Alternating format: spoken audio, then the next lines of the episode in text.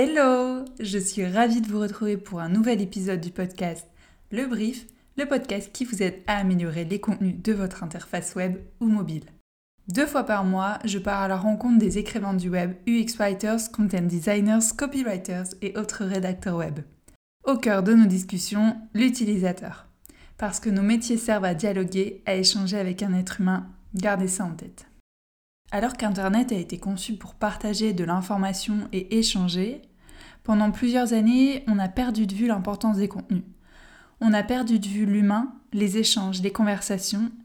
La forme a pris le pas sur le fond. Et puis progressivement, on a vu émerger des métiers comme l'UX design, l'UI design et l'UX research. Quand on conçoit une interface web ou mobile, il est maintenant logique de constituer une équipe design. Sauf que, on a beau faire une interface orientée utilisateur, si on n'a pas les bons mots qui vont guider ces utilisateurs, qui vont les encourager à passer à l'action, qui vont parler comme eux, qui vont les rassurer, les féliciter et j'en passe, ça va être difficile de proposer une interface utile et utilisable. Pour vous donner un exemple plutôt excessif, imaginez Facebook ou LinkedIn sans mots. D'ailleurs, vous pouvez le visualiser. Dans Chrome, quand vous faites un clic droit puis inspecter, vous pouvez sélectionner des éléments et les supprimer. Supprimez tous les mots, vous serez surpris du résultat et vous verrez que ces réseaux sont inutilisables. C'est parce que les designers se sont rendus compte de l'importance des contenus et qu'ils n'avaient pas les compétences nécessaires en écriture que le métier du UX-Writer a émergé ces dernières années. La place de la rédaction UX est encore timide aujourd'hui, mais les grands groupes s'en emparent progressivement, à l'instar d'ADO, la maison mère de Leroy Merlin. Les designers ont fait remonter leur besoin d'avoir une aide pour trouver les bons mots. Alors, au lieu d'interviewer l'UX Writer arrivé il y a quelques temps, je me suis dit qu'il était intéressant d'avoir le point de vue d'un UX designer. J'ai donc échangé avec Paul, qui est Head of UX chez ADO, pour comprendre comment émerger le besoin, pour comprendre pourquoi ils ont fait appel à un UX Writer, pour savoir comment il a été intégré dans les équipes design et savoir ce que cela a changé pour les équipes et les utilisateurs. Comment intégrer un UX Writer dans une équipe design, c'est une question qui revient assez souvent. Alors j'espère que cet épisode va aider les designers qui écoutent. Mais trêve de bavardage, je laisse place à ma conversation avec Paul Tanazak. Bonne écoute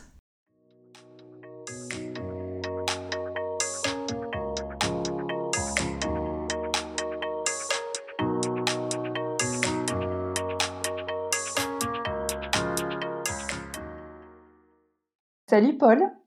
Bonjour. Euh, je suis ravie de t'accueillir sur le podcast. Merci beaucoup d'avoir accepté mon invitation. Merci à toi. Euh, Paul, tu es Head of UX chez ADO Service. C'est ça. Euh, et c'est vrai que sur les, précieux conseils d'une précédente invitée du podcast, Gladys Diandoki, j'ai trouvé hyper intéressant d'échanger avec un designer qui travaille depuis peu avec un UX writer. et du coup, d'avoir ton retour d'expérience, de savoir qu'un UX writer apporte à une équipe de designers et, euh, et puis bah, une entreprise hein, globalement. Euh, mais avant d'aborder ça, je voudrais en savoir un peu plus sur ton parcours. Quel a été ton parcours euh, jusqu'à aujourd'hui? Ok, bah rapidement, moi ça fait presque 10 ans que je suis UX designer. J'ai fait une école de communication à Lille qui s'appelle ISTC, où j'ai été diplômé en 2011, je pense, 2011-2012. En fait, euh, directement après ça, j'ai atterri en agence mobile en tant que chef de projet web.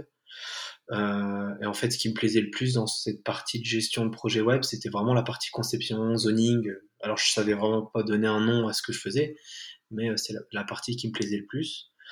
Et donc ensuite, quand j'ai changé d'emploi, une petite année après, j'ai été recruté par une entreprise qui s'appelle Altima en tant que chef de projet web pour des applications collaborateurs. Et donc, euh, j'ai travaillé à plein temps pour AXA pendant trois ans. J'ai travaillé sur le design de toutes les applications collaborateurs de l'entreprise AXA. Euh, et en fait, euh, je faisais de la conception, du prototypage, et j'ai commencé à savoir que je faisais l'UX au bout d'un an en fait de ma mission. je comprenais que c'était ça un peu le métier, donc en me documentant et tout, j'ai vraiment compris que c'est là où je voulais investir mon énergie et puis me diriger professionnellement.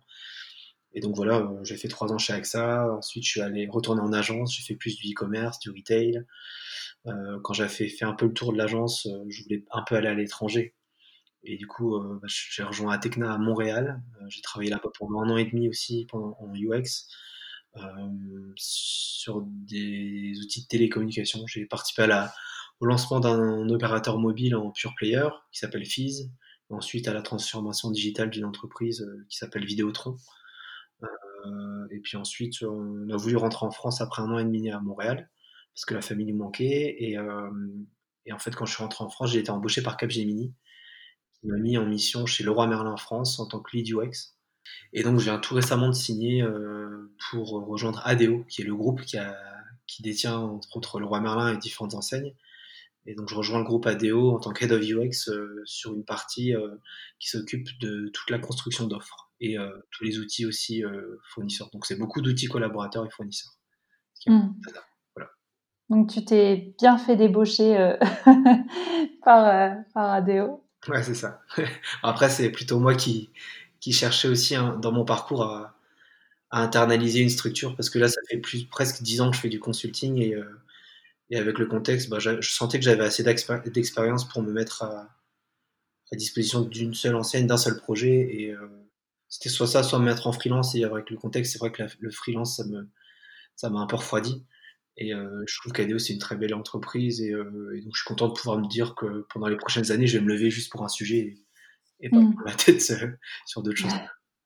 Ouais, je comprends. Et du coup, là, ton, ton nouveau rôle, c'est à peu près le même que quand tu étais chez, chez Capgemini? Alors, ouais, chez, Leroy Merlin, en fait, je gérais le studio UXUI avec un, j'étais en binôme avec un lead UI. Euh, qui s'appelle Jean-Baptiste Lecomte. Et en fait, ensemble, on gérait l'ensemble des designers UX et UI de Leroy Merlin France. Donc, on avait euh, la responsabilité de l'expérience utilisateur sur le site web, sur l'application mobile et aussi sur les outils d'aide à l'achat, donc des outils 3D, cuisine, salle de bain. Et, euh, et, donc là, là où je rejoins ADO, ça va plus être sur un pan B2E et B2B. Donc en fait, c'est tous les outils qui sont utilisés par les chefs de produits, les responsables d'achat, les catégories managers en entreprise, dans les enseignes, pour créer l'offre, définir, référencer des produits, euh, gérer les prix, je pense, euh, et aussi gérer toute la relation avec les fournisseurs. Donc, euh, si je veux faire entrer des nouveaux produits dans mon enseigne, ben, je fais un appel d'offres et il y a tous les fournisseurs qui peuvent venir y répondre. quand je, comment je gère toute la contextualisation et tout ça, et aussi le pan fournisseur, le, le portail fournisseur. Ok, ça marche. Euh, et si on veut du coup rentrer dans le vif du sujet, ADO a souhaité faire euh, appel à un UX writer. Donc ça, c'était pour la partie, pour le roi Merlin, du coup, l'UX writer, si je recontextualise. Ok. Et en fait, c'était quoi le, besoin à l'origine? C'était quoi la problématique? Pourquoi vous en êtes venu à, faire appel à un UX writer Ouais. Alors, euh, je vais essayer de faire simple rapidement. En fait, on travaille en, chez le roi Merlin, on travaille en feature team un environnement agile. Donc, on a plein d'équipes qui travaillent sur différentes parties du site web. Euh, et donc, dans ces, chacune de ces équipes, dans les feature teams, il y a les profils types. Hein. il y a un product owner, un business owner, un scrum master, des développeurs front et back, et un UX et un UI designer, un binôme à chaque fois. Et en fait, on s'est rendu compte que dans chaque équipe, la manière de gérer le wording était différente en fait, il n'y avait pas de personne qui était associée à ça, ou il n'y a, personne dont c'est la mission d'être garant du wording euh, des interfaces. Et donc, euh, parfois c'était l'UX, parfois c'était l'UI, parfois c'était le BO, des fois c'est le front-end qui se retrouve à intégrer des maquettes et qui va un peu gérer ça à sa sauce. En fait, euh, comme il n'y a pas de rôle identifié, chacun fait à sa manière, et du coup, la conséquence qu'on peut avoir pour l'utilisateur final, c'est que c'est vachement décousu. Euh, on peut avoir des wordings, euh, si je prends un exemple très simple, hein, un, bouton de validation, il peut avoir des wordings différents alors qu'il va avoir la même, la même conséquence. C'est juste qu'il est sur des pages différentes et donc développé par des équipes différentes et potentiellement elles ne se sont pas parlé. Et donc c'est ça. Et en plus de ça, bah, on perd beaucoup de temps dans le process de design en fait parce qu'il y a plein d'allers-retours qui sont juste sur du micro-wording, des choses comme ça. ça empêche de réfléchir sur euh, vraiment le fond de ce qu'on veut faire. Et voilà, en fait, en détectant ça, moi, je travaillais à l'époque, alors j'étais lead et en, même temps, je travaillais dans une des équipes qui avait la responsabilité de toute la navigation sur le site et les pages magasins. Et donc, euh, avec la chef de projet métier qui s'appelle Jessica Dourcy, euh, ben, on s'est rendu compte de ça, en fait, qu'il n'y avait pas vraiment de personnes dans l'entreprise qui avaient ce rôle-là. Euh, c'était un peu. c'était, c'était le bordel, en gros, on perdait tous beaucoup de temps à, à, à revenir sur ces wordings-là. Moi, de mes équipes, je le voyais. Quand je voyais des réunions, des fois, sur une réunion de une heure de revue d'interface, on parlait pendant 30 minutes de wording. C'est pas du tout l'objectif, quoi. Du coup, Jessica et, et, moi, on a voulu pousser euh, l'arrivée d'un nouveau profil, un profil du X-Writer, pour euh, essayer de pallier à ça, en fait. Hmm. Et du coup, vous connaissiez déjà ce métier-là? Vous en aviez déjà entendu parler? Alors moi j'en avais entendu parler, euh, pas forcément avec ce terme-là, enfin vite fait dans des articles et tout, mais j'avais pas travaillé avec ce, ce profil. J'avais travaillé avec beaucoup de rédacteurs et puis je comprenais bien la, place qu'avait le wording dans, cette, dans, dans un process de design. Et je pense que Jessica, ouais, elle avait déjà travaillé avec des UX writers. Et c'est vraiment elle, en fait, en tant que chef de projet métier, qui a ramené ce besoin-là et, et, qui a orienté vers ces types de profils-là. Mmh. Et du coup, est-ce qu'il a fallu convaincre en interne de, de faire appel à ce profil-là? En fait, ouais, il a fallu convaincre le. On a, on a parlé directement au directeur de la, charte, qui s'appelle Christian Mérès. Et donc lui, il gère aussi, aussi bien la charte graphique que la charte rédactionnelle. Donc en lui disant, bah voilà, aujourd'hui nous on travaille sur les parcours digitaux et on sent qu'il y a un manque de maturité à ce niveau-là en termes d'expertise, qui était très vite d'accord avec nous et, hyper moteur pour nous aider à, trouver la bonne ressource, la bonne personne. Et, et ensuite, on a parlé au directeur e-commerce, donc la personne à qui je reporte, qui s'appelle Julien Leblanc.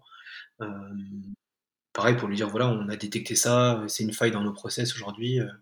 Est-ce qu'on peut faire un POC en gros avec une ressource UX rating pour voir ce que ça apporte et tout, et faire un retour d'expérience derrière. Donc en fait, il a fallu convaincre, mais ça a été assez rapidement euh, validé en fait euh, de pouvoir faire un POC. Là où ça a été plus euh, pas compliqué, mais où ça demandait plus d'investissement, c'est montrer que, que, que, ce profil était vraiment essentiel. Quoi. Ils ont été très vite d'accord pour dire ok, bon, on vous fait confiance, vous avez détecté ça, allez-y. Par contre, il fallait montrer derrière que ça avait un apport. Mmh. Et du coup, est-ce que l'ensemble des, des, designers étaient, ont été informés de, de cette volonté-là de, de, faire appel à un UX writer? Est-ce qu'ils ont été sensibilisés ou pas?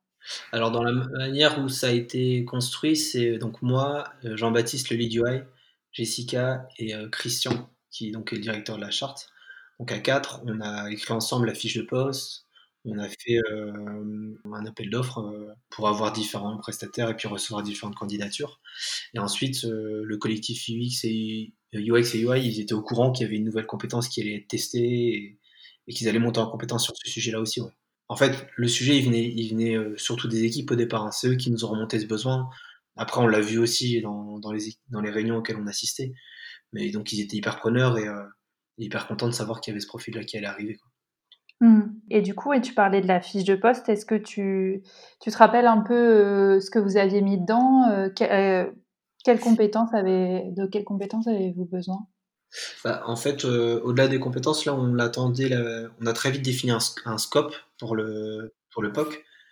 Et en fait, ça s'articulait en trois phases. La première phase, c'était de faire un, audit de tous les parcours qu'on avait, enfin les principaux parcours qu'on avait, pour voir un peu s'il y avait des choses à améliorer, identifier rapidement des quick wins pour déjà nous remettre à niveau.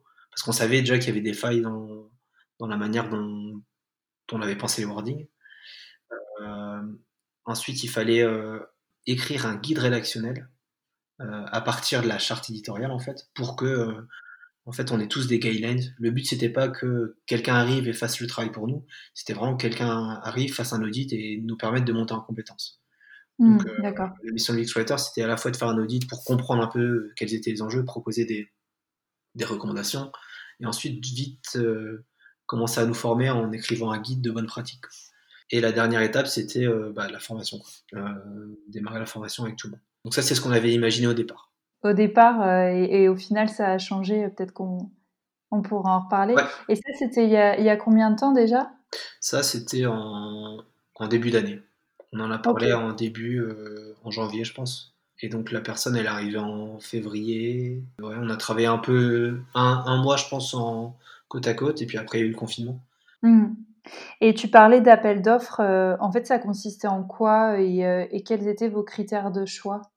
Bah, euh, bah, donc on a écrit la fiche de poste, on a écrit un peu les, compétences qu'on recherche aussi. Donc c'était pas uniquement quelqu'un qui était fort en rédaction, mais c'était quelqu'un qui, qui avait une très bonne connaissance du process de design. Donc il y a vraiment le mot UX hein, qui est important, c'est pas juste de la rédaction. C'est quelqu'un qui comprend vraiment euh, toutes les phases du design thinking. Et puis, euh, si je résume, c'est pas quelqu'un qui va proposer des wordings uniquement à la fin, c'est quelqu'un qui va être là aussi pour accompagner ou détecter si c'est le fond qui pêche et si éventuellement le fond doit être revu avant de proposer des wordings appropriés.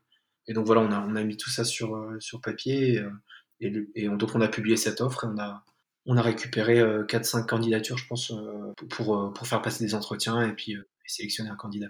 Et qu'est-ce qui a fait la différence pour sélectionner euh, Romain, du coup?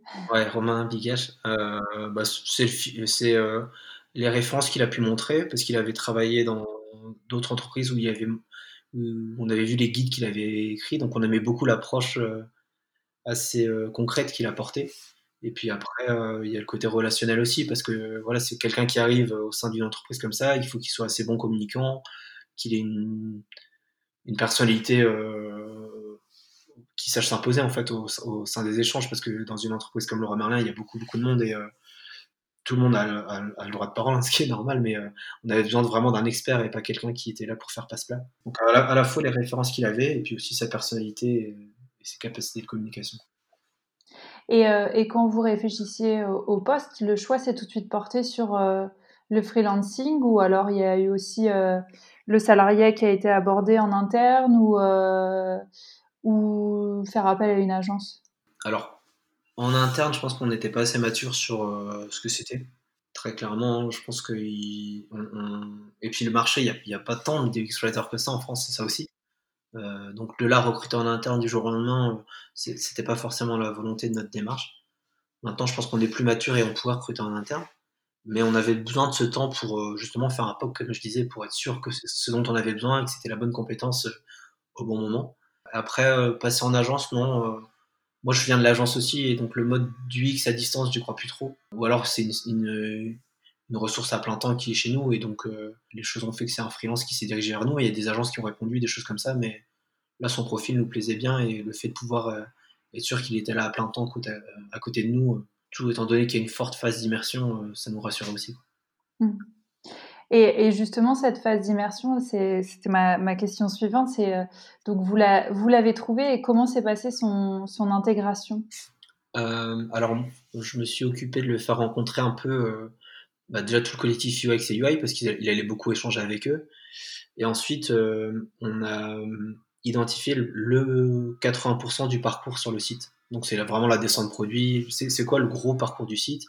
Et euh, comme ça, il a pu se rapprocher de tous les interlocuteurs qui travaillaient sur cette partie-là pour essayer d'avoir une compréhension euh, à la fois de l'interface globale, donc de ce qu'on produit, mais aussi de toute la complexité organisationnelle qui se cache derrière. Je voulais qu'à l'issue de son immersion, il comprenne bah, s'il y a des soucis sur le site web, bah, à quoi ils sont dus en fait. Pourquoi est-ce qu'on en est arrivé à mettre un wording comme ça sur le site et pourquoi est-ce que ça n'a pas été fait autrement? Parce que si tu interviews les gens, tu te rends bien compte que euh, bah, en fait, on avait tous la volonté de faire quelque chose de correct, mais à un moment, euh, il y a eu beaucoup trop d'informations ou bien ça a été trop complexe. Donc voilà, il a fait vraiment le tour de tout le monde, ça a duré un bon mois, hein, je pense. Euh. Donc ça, c'est plus l'immersion au sein du collectif projet. Mais après, il a passé aussi beaucoup de temps avec le directeur de la charte pour vraiment s'approprier bah, toute l'identité de la marque, de l'enseigne, comprendre vraiment c'était quoi les, valeurs pour pas faire parler la marque n'importe comment à travers nos interfaces digitales et donc en retirer des vrais principes de rédaction des grandes règles. Euh, voilà, donc il, y a eu deux pans d'immersion qui m'ont pris un bon mois, un mois et demi. D'accord, ok.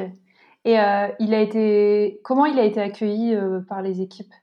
Au départ, en fait, je voulais vraiment qu'il puisse se concentrer sur toute cette phase-là avant de commencer à mettre les mains dans, dans, les, dans la formation. Donc, il y a eu toute cette phase d'immersion. Une fois qu'il avait bien compris, on s'est, dit, bah, comment est-ce qu'on pourrait te faire maintenant commencer à former les gens? Et en fait, avant de former les gens, pour moi, c'est hyper important qu'on réussisse à prouver par l'exemple. Donc, euh, je me suis dit, faut, faut pas que toi, Romain, tu arrives avec euh, ton guide et que tu viennes voir les gens en disant maintenant, faut faire ça. Au contraire, il, faut que tu rejoignes peut-être une ou deux équipes pour faire des projets avec eux, montrer la valeur que tu as dans les projets, la valeur de ton expertise, et puis encore plus comme ça, identifier euh, les complexités organisationnelles, et puis voir peut-être que dans les équipes, tu vas identifier aussi des ambassadeurs de l'UX Rating, des gens qui ont qui sont assez euh, ouverts ou enclins à cette compétence et qui demain pourront être formés à ça. Et commencer à faire des projets.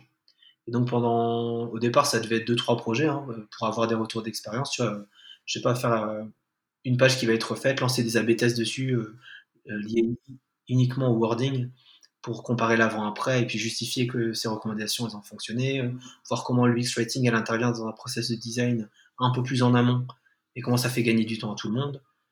Et au final, il n'a pas fait que 2-3 projets, il, a fait quasi 6 mois de projet parce que ça marchait tellement bien que tout le monde voulait travailler avec lui. Euh, et à un moment, j'ai dû lui mettre un stop en disant attention, là on s'éloigne vraiment du. Alors c'est super bien, hein, mais on s'éloigne du cadre initial qui était de former en fait. Parce que moi, je voulais pas qu'on. Ok, c'est bon, on a, montré ta valeur au sein de l'entreprise. Moi, je veux pas que l'entreprise repose sur une seule personne. Je veux que tout le monde monte en compétence un petit peu et qu'on ait tous un peu moyen de répondre à ça et qu'on comprenne que c'est un vrai métier et qu'on sache détecter bah, quand il y a besoin de faire intervenir un expert ou bien détecter très en amont qu'il va y avoir un sujet dessus et euh, qu'on ait les bons réflexes pour y répondre. Pour moi, ça apporte beaucoup plus de valeur. Donc euh, après six mois de projet, avec Romain, on a dit bon attends, on va stopper, on va terminer les projets en cours, on va vraiment se remettre sur l'axe formation. Et euh, à partir de ça, on, a commencé vraiment à écrire euh, bah, tout un programme de formation. Et, donc là, il l'a terminé, il a commencé à, former tout le collectif UXUI, il a formé les business owners, et là, ils vont, ils vont faire un genre de tournée l'année prochaine pour former un peu toutes les expertises qu'il y a au sein du web, du digital en tout cas, qui devraient être formées à ça. Mmh. Et du coup, ça consiste en quoi la formation? Comment ça se passe? Ça dépend en fait des différents publics. Tu as des publics qui vont vouloir aller très dans le détail et d'autres publics qui vont être juste là pour comprendre un peu ce que c'est. Donc en fait, il y a un axe, euh, enfin il y a un socle d'une heure qui est expliquer son métier. Sensibiliser. Euh, sensibilise à ça. Il, explique comment on travaille aujourd'hui, comment euh, c'est quoi la valeur de son métier, d'où ça vient. Il met en situation pas mal avec des petits jeux. Euh, il fait des comparatifs euh, avec euh, Writing et sans. Des choses toutes bêtes, hein, mais qui permettent vraiment de comprendre un peu la valeur et avec qui un UX Writer il travaille, quand est-ce qu'on doit le faire intervenir, tout ça. Et puis un peu un benchmark des bonnes pratiques, tout ça. Et ensuite, sur des populations un peu plus, qui demandent un peu plus de formation, donc c'était le cas des designers, il y a un deuxième module qui dure à peu près deux heures où il vient présenter le guide qu'il a fait plus en détail, avec toutes les guidelines, et il vient aussi va faire beaucoup d'exercices, des cas pratiques. Donc les prendre par la main et dire, bah voilà, euh, refaites ce formulaire de, de paiement euh, et puis revoyez les wordings et tout, faites des recos UX Writing sur une page donnée et puis lui il va venir corriger avec eux, euh, vraiment les prendre par la main pour les former. Voilà, c'est à peu près ça. Sur trois heures, tu as une heure de sensibilisation, une heure de théorie sur le guide, sur comment est pour quels guidelines on doit utiliser, et puis une heure, une heure et demie de cas pratiques. Hmm, ok. Euh, et, tu sens qu'il y a un intérêt des, équipes de, monter en compétence sur le wording, sur, euh, l'aspect euh, UX writing? Bah ouais, complètement. parce qu'aujourd'hui, c'est ce que je disais, c'est que là maintenant, quand il y a un problème, on, arrivait vite à dire bah, il est où Romain Est-ce qu'il peut travailler avec nous sur le sujet? Sauf qu'en fait, dans la majorité des cas, tout le collectif a déjà toutes les cartes en main pour y répondre. C'est juste que dans la manière de procéder dans les organisations, de ce que je vois, c'est que euh, on se repose souvent sur le wording comme euh, une dernière étape à faire, quoi. En disant bah c'est pas grave, ça on fera une repasse wording. Sauf que c'est pas vrai du tout. Ça peut cacher plein de choses. Ça peut souvent quand on se dit ça, c'est qu'on est peut-être pas on est peut-être pas au clair sur euh, la forme, sur le fond, pardon. Tu vois, il y a des fois on, on pense que le wording ça va permettre de tout de tout corriger, alors qu'en fait c'est l'offre qu'on veut pousser, c'est la promesse utilisateur qui est pas claire, et du coup tu peux avoir les meilleurs wordings que tu veux, euh, si pour l'utilisateur, enfin si pour toi c'est pas clair, ça ne sera jamais pour l'utilisateur. Et donc en fait le rôle de Romain, je pense que pendant sa phase d'immersion, il a été aussi de permettre aux gens de se rendre compte de ça, quoi. Et les formations, elles, permettent aussi de se rendre compte de ça de se dire que euh, l'UX Writing, c'est, pas euh, une touche finale qu'on vient ajouter, c'est un état d'esprit qu'il faut avoir comme, euh, comme le design thinking, en fait, qu'on doit avoir pendant toutes les étapes de conception d'un projet. Et effectivement, il y a peut-être des moments en fin de projet où, quand ça va être très, du wording très fin, on va devoir s'adresser à un spécialiste. Mais il y a peut-être des moments très en amont, quand, je sais pas, je bosse sur un outil de simulation, par exemple, et que je viens de travailler sur un, arbre de décision, où je viens poser des questions, si je travaille sur un chatbot par exemple, bah déjà comprendre la manière dont je vais poser les questions, tout ça, c'est pas nécessaire. On n'a pas nécessairement besoin d'un UX writer pour ça. C'est juste qu'il faut se poser les bonnes questions et pas faire ça euh, uniquement drivé par les techniques et se mettre à la place de l'utilisateur plutôt. Ouais. Et euh, Est-ce que tu sais un peu comment... Est-ce qu'il a travaillé avec d'autres métiers que le directeur de la charte et les designers? Ouais, mais en fait, comme il a, il a intégré différentes feature teams, il a travaillé avec bah, les business owners de chaque feature team, les product owners, il a travaillé avec un peu tout le monde en fait. Et bah, ça a confirmé ce qu'on avait vu, hein, c'était que le, le wording, c'était un peu, c'est un peu en fonction des infinités quoi. Tu peux avoir un UX qui, est très, qui a beaucoup d'affinités avec ça parce qu'avant il était concepteur-rédacteur, un business owner qui aime bien faire ça aussi parce qu'avant il bossait à la com ou en marketing. Euh, ça dépend vraiment en fait. Euh, donc il a bossé un peu avec tout le monde. Et c'est pour ça que les formations qu'on a voulu pousser, elles n'étaient pas exclusivement réservées à une, une seule expertise, parce qu'on a la conviction que euh, toute l'organisation déjà doit monter en compétence dessus, et que les ambassadeurs de l'UX Rating, ils sont pas forcément au sein d'une expertise. Demain, tu peux être, euh, ça peut très bien être un Fontaine qui est, qui est fort sur ça dans une équipe qui va être référent. Et puis on va savoir qu'il a une, tu vois, qu'il a beaucoup d'affinités dessus, donc on va lui plutôt lui, laisser ce rôle-là. Mais encore une fois, c'est pas un rôle qui doit uniquement être délégué. C'est, ça doit l'être peut-être pour le choix du wording à la fin, mais euh, dans toute la réflexion et tout, c'est plus l'équipe qui doit réfléchir ensemble. Mmh. Et euh, c'est clair que ça doit être un énorme boulot un énorme travail transversal entre les différentes équipes euh, qu'il a dû mener. Quoi. Ouais, bah, c'est pour ça qu'on veut aussi identifier des ambassadeurs, parce que se dire que même si on a une personne qui doit travailler dessus, ou qui est un peu responsable ou garant de ça au sein d'une équipe, euh, son job à cette personne, ça peut aussi être de faire le lien avec toutes les autres équipes. Parce que si je travaille sur la fiche produit, il faut que j'aille me manier avec l'équipe panier pour être sûr que l'expression d'une date de délivrance, par exemple, est la même. Pour pas que j'ai livraison dans trois jours sur la fiche produit et livraison le dimanche 12 euh, décembre, tu vois, sur euh, le panier. Et ça, c'est des choses comme ça où on en avait, on en avait conscience, mais on n'arrivait pas forcément euh, résoudre ces irritants-là. Et en fait, le fait de créer ces passerelles-là et d'avoir sensibilisé tout le monde à ça, je pense que ça peut pas mal y répondre. Ouais, c'est clair. Et donc, du coup, oui, le, le rôle des ambassadeurs dont tu parlais, c'est vraiment de, de s'occuper, on va dire, de cette transversalité et cette cohérence avec les, autres équipes Ils ont d'autres rôles aussi? Bah Déjà, le fait d'avoir un ambassadeur et d'avoir ces formations-là, ça veut dire que le l'UX Writing, ça existe. Et pour moi, à partir de là, ça va déjà aider pas mal. Là, on est vraiment dans une phase euh, un peu d'inception, quoi. De faire comprendre aux gens que ça existe, que c'est utile, ce que ça peut leur apporter, de les convaincre. Une fois qu'ils le savent, ils vont... Avant, on le voyait déjà, hein, ils parlaient de ateliers de wording, des choses comme ça. Maintenant, ils auront peut-être une méthodologie pour les accompagner et tout. Et effectivement, aussi un ambassadeur au sein de l'équipe, bah, quelqu'un qui va commencer à plus se former à ça et qui va pouvoir aider euh, à avoir les bons premiers réflexes, tout ça. Et après, effectivement, ils ont un rôle de, transversalité. Mais ça, c'est un peu tout le monde aussi. Hein. C'est aussi le rôle des UX, des UI, d'assurer une transversalité euh, au sein des différentes équipes pour que bah, s'ils designent une interface, ce soit euh, fait en prenant en compte les autres interfaces des autres équipes. Et de façon plus avec du recul, qu'est-ce que ça a apporté, euh, d'avoir un UX writer et tout ce travail-là en interne? Qu'est-ce que ça a apporté pour les équipes? Qu'est-ce que ça a changé? Bah, alors, au-delà des autres équipes, je pense que ça apporte énormément pour l'utilisateur final. C'est, euh, parce que c'est vrai que là, je parle beaucoup de complexité organisationnelle et tout, mais le s'il y a un truc à retenir, c'est que un utilisateur qui vient sur le site internet, bah, si c'est pas clair pour lui dans le wording, l'UX Writer, ce qu'il permet de faire, c'est déjà d'homogénéiser tous les wordings qu'il y a sur le site donc vous n'avez pas 15 euh, wordings différents pour un même élément. Euh, et puis même dans les wordings qui existent, rien que dans la manière de le dire, des fois on peut être plus clair, plus simple. Je prenais tout à l'heure l'exemple d'une date de délivrance. Si on affiche une date écrite en 09/12/2020 plutôt que de dire livré ce dimanche 9 euh, décembre, bah, tout de suite l'effort cognitif qui est fait par nos utilisateurs, il est beaucoup plus poussé. Et donc l'utilisateur, cette expertise-là, elle permet vraiment de simplifier la compréhension des interfaces et des parcours digitaux qu'on met à disposition de nos utilisateurs. Donc pour moi, ça c'est hyper important. Et derrière, ce que ça permet de faire euh, en termes organisationnels et internes, c'est que ça permet d'aligner tout le monde.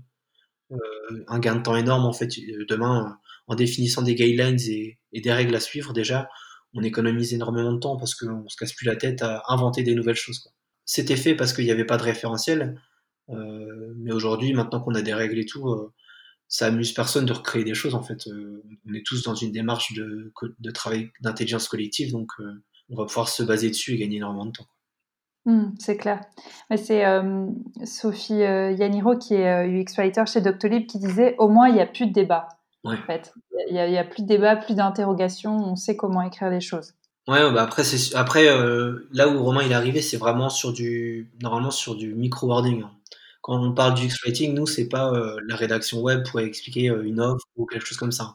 C'est vraiment accompagner les principes de navigation avec des wordings courts et clairs, concis, et puis passer sur les, grandes thématiques qu'on va aborder pour qu'elles soient toujours expliquées de la même manière. Effectivement, sur ça au moins on se pose plus de questions. Est-ce qu'on met un point, une virgule entre un prix? Est-ce qu'il y a un espace euh, avant un point d'exclamation? Même des règles grammaire, d'orthographe simples, c'est important de repasser dessus aussi parce qu'en fait, on se rend compte qu'on n'a pas toujours la maturité et, puis, et puis le même point de vue. Quoi. Donc, euh, mmh. Et on se rappelle plus forcément de certains cours de français euh, du, du, collège ou du lycée, c'est clair. Mmh. Et du coup, là, aujourd'hui, vous, vous en êtes où avec Romain? C'est bah, quoi sa mission là mmh. actuellement? Bah, en fait, là, il a commencé à former les UX et UI. Après, il faut qu'il forme toutes les autres expertises qu'on a identifiées. Ça, ça va lui prendre un bon moment. Continuer à accompagner des gros projets. Donc, on ne veut pas spécialement qu'il aille sur des projets qui sont juste de la mise à jour ou des choses comme ça. Parce que là, du coup, les UX et UI qui ont été formés à ça, ils vont pouvoir commencer à répondre à ces trucs-là. Ils pourront toujours faire appel à Romain s'ils ont des questions. Mais euh, le but, c'est de vite monter en compétence aussi à, notre niveau. Euh, et puis après, voir s'il faut éventuellement se staffer. Euh, pour euh, si Romain il doit se staffer pour euh, essayer d'accompagner d'autres projets parce que là on bosse sur le site web, l'appli mobile, mais il y a tout ce qui est outils collaborateurs, il y a d'autres plateformes dont maintenant celle où je fais partie où il va effectivement avoir des besoins. Donc euh, voilà, moi je suis convaincu que à partir du moment où l'entreprise a un, niveau assez mature sur le design, qu'elle comprend bien ce que c'est un UX, un UI, euh, c'est quoi un process de design, quand est-ce qu'on fait des tests utilisateurs, c'est quoi de la conception, c'est quoi des interfaces. Une fois qu'on arrive à un niveau de maturité assez, euh, assez poussé, bah là on peut amener des, euh, des expertises complémentaires dont, font, dont fait partie du X-Writing.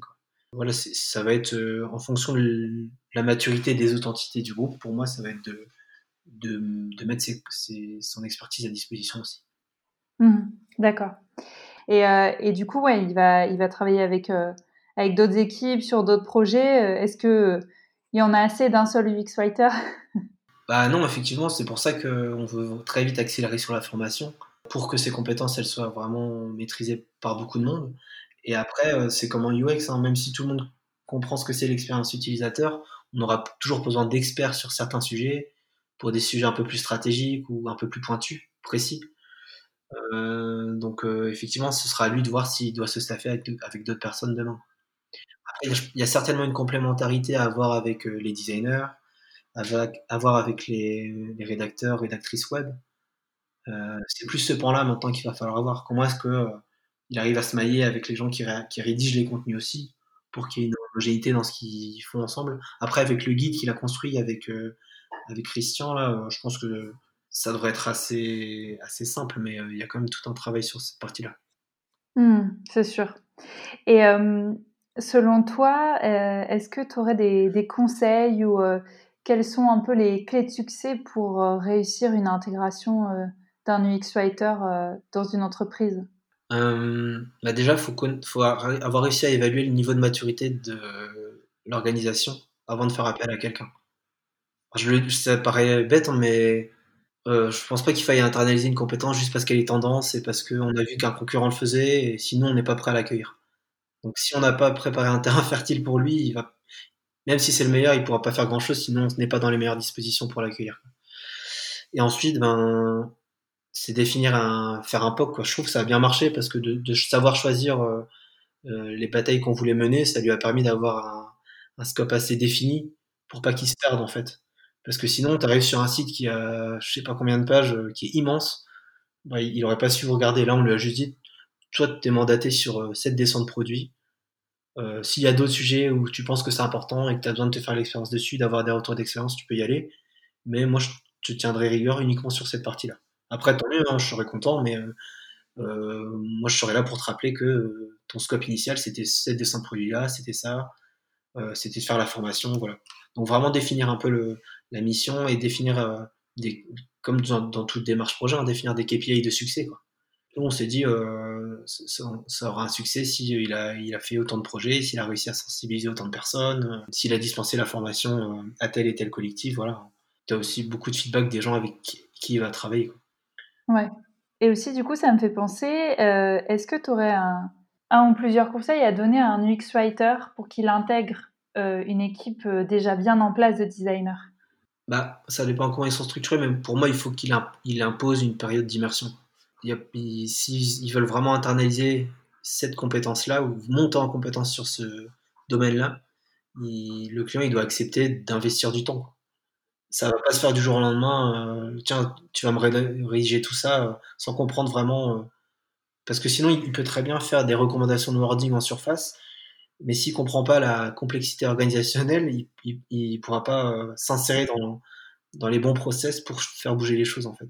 Euh, faut pas s'attendre juste à ce que ce soit un consultant qui arrive et qui dise bah vous changez tout ça et, euh, sinon ça va peut-être résoudre le problème dans le mois et puis on va sortir des nouvelles pages, on va avoir les mêmes travers euh, organisationnels et puis on va répondre des choses comme ça. Il faut vraiment venir réussir à s'insérer dans la complexité et, ça nécessite du, du temps d'immersion et il faut que le client il en soit conscient. Mmh. C'est pour ça que nous pendant quasi un mois il, il est en immersion. Ouais, c'est clair. Et euh, d'un point de vue personnel, toi, qu'est-ce que ça t'a apporté de, bosser avec un UX Writer bah déjà, ça m'a permis de. Alors, je savais que ça apporte, qu'il y avait une expertise dessus, mais ça a permis vraiment de mettre en pratique ça. Euh, comme je l'ai suivi de très près, euh, je m'assurais que la compétence elle soit pas bancale avant de la mettre à disposition des autres équipes. Et, donc, ça m'a permis aussi d'avoir comment dire, un niveau d'expertise encore plus poussé en fait dans ce que je fais au quotidien. Aujourd'hui, euh, même en tant que lead UX, euh, sur des phases de wording et tout, euh, le process que je viens pousser quand j'arrive chez un client, ben, il n'était pas enrichi de cette étape-là. Maintenant, j'ai cette corde à mon arc au même titre que j'ai la corde data ou, ou d'autres expertises. Quoi. Mais pour moi, c'est une, compétence en plus qu'il faut avoir. Donc je trouve qu'en tant que lead ou head of UX, peu importe comment on l'appelle, c'est important de bien comprendre ces nouveaux métiers aussi parce que c'est un métier qui évolue hyper vite. Déjà, UX, c'est un métier assez récent, mais il y a déjà des, expertises spécifiques qui sont en train de naître et euh, il faut les suivre de très près. C'est quelque chose sur lequel j'avais, je réfléchissais depuis pas mal. Quand j'ai commencé, on avait un métier UX qui était assez généraliste, mais quand on voit la, diversité des tâches qu'il y a à l'intérieur, bah, c'est naturel que quand le marché il commence à être euh, assez mature et qu'on a beaucoup d'expertise euh, sur un marché, on puisse commencer à se spécifier dans, différents pans de, du UX en fait. Donc il peut avoir des UX. Je, suis convaincu que euh, ça, au contraire, ça va pas disparaître. On va avoir des UX prototypage, des UX euh, writers, euh, vraiment des UX researchers. On voit ça vraiment après être un peu partout quoi. Alors qu'avant on avait plutôt des UX slash UI, voire même front-end des fois. Et on voit aussi que ces offres-là un peu licorne, là où montant à sac pattes, elles sont en train de disparaître. Euh, au profit d'offres hyper spécialisées. Donc euh, je pense que c'est important de maîtriser ça et puis de travailler avec ses compétences au quotidien pour comprendre un peu où est-ce que euh, le UX il, vient accompagner la transformation digitale et, les, entreprises. Mmh.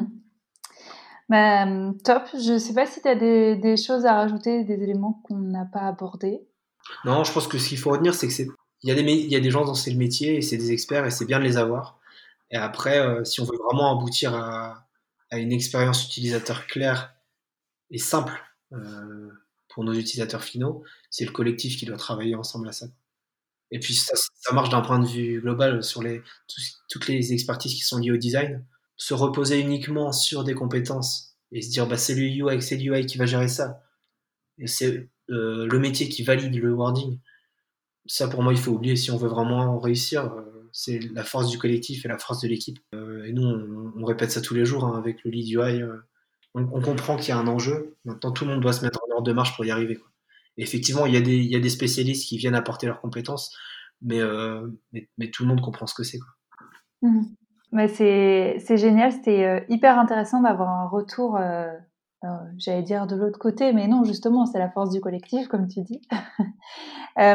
si on veut échanger avec toi sur, euh, sur des sujets UX euh, euh, Où est-ce qu'on peut te contacter ou te suivre? Bah, Sur LinkedIn, vous pouvez me retrouver, Paul Tanazak.